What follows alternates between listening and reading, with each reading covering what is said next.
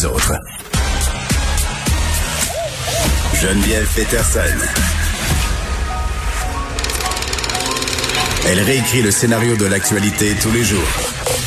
Vous écoutez Geneviève Peterson. Cube Radio. 25 ans après le référendum de 1995, on se demande avec la députée Catherine Fournier si l'indépendance intéresse encore les jeunes aujourd'hui. Elle est là. Salut Catherine. Oui, bonjour Geneviève. Écoute, j'ai vu, euh, je sais même plus s'il faut que je te dise vous ou tu là. On, se dit tu vous ou tu? On peut, on peut se tutoyer. Moi, je serais bien à l'aise avec. Ok, on, on, on, est jeunes, on se connaît un peu. Tutoyons-nous. Euh, j'ai lu ton texte dans Urbania avec grand intérêt où tu te posais la question justement, euh, qu'est-ce que ça veut dire euh, la souveraineté maintenant, mais d'abord, qu'est-ce que ça veut dire pour toi le référendum, Catherine C'était en 95. Je suis pas très bonne en calcul, mais je pense que tu avais comme trois ans. Exactement. Donc, euh, bien sincèrement, j'aimerais ça. On dirait que c'était jeté entre me questionner à savoir est-ce que j'ai de la peine de ne pas avoir vécu un moment aussi historique et exaltant? Ou est-ce que dans le fond, je suis un peu soulagée parce que ça me permet de pas avoir euh, cette espèce de souvenir euh, très crève-cœur de défaite? Parce que sincèrement, je me dis que pour les gens qui se sont engagés puis qui ont mis tellement de cœur, d'énergie, ça a tellement faire mal que dans le fond, je je pense que c'est peut-être mieux. Je vis bien avec le fait que je, n'ai aucun souvenir du référendum de 95. Mm. Je dois dire que j'étais probablement pas mal plus préoccupée de l'Halloween le lendemain à cette époque-là. Donc, est-ce que euh, t'es pas nostalgique de cet événement-là parce que tu l'as pas vécu?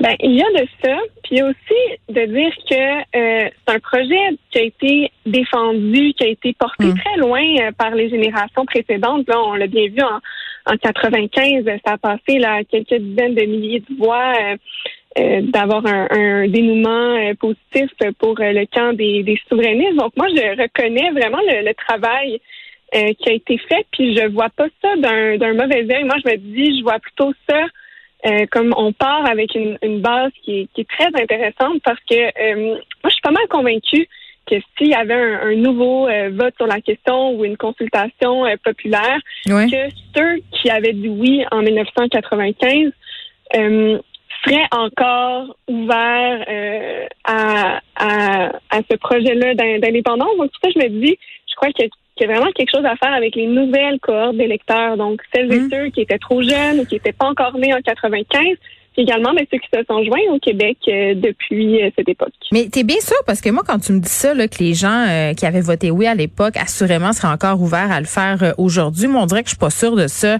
Je pense qu'il y a bien des gens qui ont changé leur fusil d'épaule quand la, les gouvernements, les partis sont de la population sur la souveraineté, c'est une idée qui est pas très populaire ou du moins qui est pas très populaire auprès d'une certaine tranche de la population et là je pense entre autres aux jeunes. Je dis pas que ce serait nécessairement acquis, mais je pense que ça pourrait être euh, quelqu'un qui a déjà voté oui serait certainement plus facile à, mobiliser que quelqu'un qui n'était pas euh, favorable en, en, 95. bien mm-hmm. sûr, il y a du travail, il y a du travail à faire. Puis c'est sûr que pour euh, les plus jeunes générations qui, elles, ne se sont jamais prononcées sur la question. Il faut quand même rappeler que c'est l'ensemble des 42 ans et moins aujourd'hui qui ont jamais pu se prononcer sur mm-hmm. la question. C'est normal quand on n'est pas confronté à un choix en tant que tel on n'est pas nécessairement porté à prendre position euh, sur ce genre d'enjeu, d'autant que ça a été euh, pas très présent dans le débat public euh, depuis cette époque, là, autrement que pour parler justement des, des aspects plus négatifs ou parler de, de, de l'aspect mécanique, l'aspect référendaire, mais ça a jamais il n'y a jamais vraiment eu de, de débat depuis depuis cette époque-là sur sur le projet. Hmm. donc, je pense qu'on peut pas présumer de quel côté irait iraient les jeunes générations parce qu'on l'a bien vu en, en 95. je dis on, euh, évidemment, je, je m'exclus, mais euh, les jeunes étaient euh, moins favorables que les autres, les autres tranches d'âge en fait quelques mois avant le référendum parce que c'était des jeunes qui avaient souvent pas vécu le référendum précédent de 1980.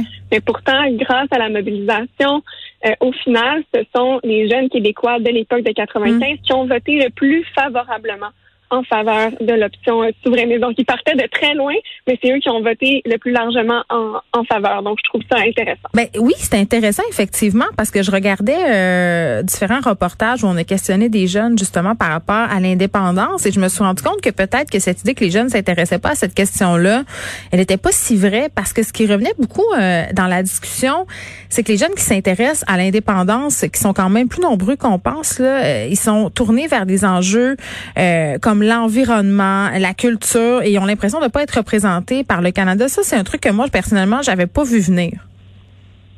Oui, tout à fait. Puis euh, j'ai fait une tournée dans les cégeps, les universités dans mhm. les dernières années. J'ai rencontré des centaines d'étudiants. Puis je dois dire qu'il y a une grande curiosité, en fait. C'est simplement que le projet d'indépendance n'est pas nécessairement tellement connu. Puis oui, les jeunes qui euh, euh, se sentent interpellés par des causes comme la culture, comme l'environnement, euh, voient pour certains un lien avec les aspirations euh, nationales du Québec. Puis c'est pour ça que je pense qu'il faut concevoir l'indépendance peut-être différemment que dans les époques précédentes où c'était mené là, par des partis politiques d'abord et avant tout. Je pense qu'on revient à des causes plus citoyenne. On Mais plus large. L'engagement politique. Oui, exact. On voit que dans l'engagement politique, euh, les jeunes, mais c'est vrai pour la population générale aussi, il y a de moins en moins de gens qui sont portés à s'engager pour un parti en particulier. Non, mais on est cynique. Les gens, euh, les gens ont pas confiance aux politiciens, euh, à la politique en général. Moi, j'ai pas l'impression que le projet d'indépendance peut tant passer euh, par un parti en ce moment. Est-ce que tu vois, toi, Catherine, un parti qui pourrait mener un projet d'indépendance à bout? Là, on vient d'avoir Paul Saint-Pierre Plamondon au PQ, mais est-ce qu'il va intéresser les jeunes? Ben, tant mieux s'il arrive à intéresser euh, des gens au projet d'indépendance par, euh, par le Parti québécois. Moi, mm. pourquoi j'ai décidé de devenir euh, députée indépendante? Parce que justement, je pense que ça passe par la voie non partisane, qui est plus rassembleuse, donc aller au niveau des mouvements citoyens. Mais je mm. veux dire, je pense qu'il n'y a pas une seule approche non plus qui fonctionne. C'est simplement qu'il faut réussir à apprendre à travailler ensemble, puis essayer de nouer des liens, puis bâtir cette confiance-là, parce que tu as tellement raison, Geneviève, les gens n'ont pas confiance à la politique. Mais en même temps, l'indépendance, c'est un projet politique. Hmm. Donc, il faut qu'on travaille à redonner le goût de l'action collective aux Québécoises, aux Québécois, qu'on leur redonne confiance aussi en la politique, parce que c'est bien difficile de voter ou euh, de vouloir militer pour un projet qui est politique si on n'a pas confiance en la politique d'abord et avant tout. Hmm.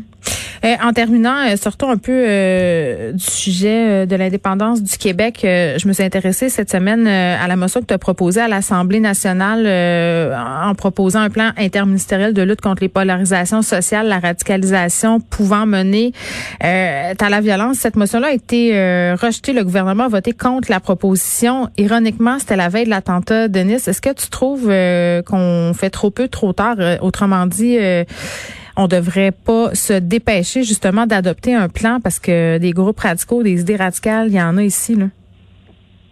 Exactement. Moi, la motion que j'ai déposée, ça a invité le gouvernement du Québec à être proactif.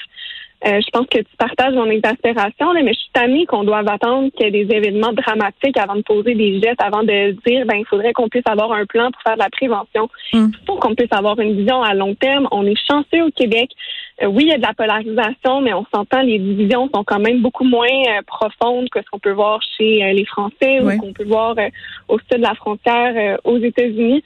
Donc, mais en même temps, c'est pas quelque chose qu'on peut prendre pour acquis. Là. La cohésion sociale, ça peut se perdre alors, il faut qu'on ait euh, des plans pour lutter euh, contre les, trop grandes euh, polarisations sociales. Il y a, des experts qui, le, qui, le, revendiquent depuis depuis longtemps. On avait un plan en fait qui est venu à échéance en 2018.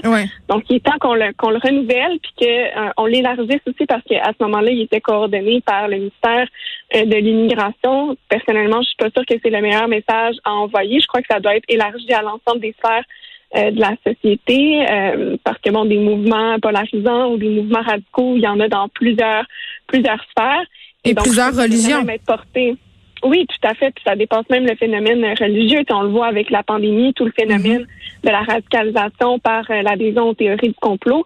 Ça aussi, c'est préoccupant, puis ça pose des menaces autant à la santé, à la sécurité publique. Donc, c'est un enjeu qui est extrêmement vaste mais ça doit être érigé au rang de priorité par le gouvernement. Et c'est pour ça que moi, je demandais à ce que le plan puisse être porté euh, par le cabinet du conseil exécutif, qui est le cabinet euh, du premier ministre.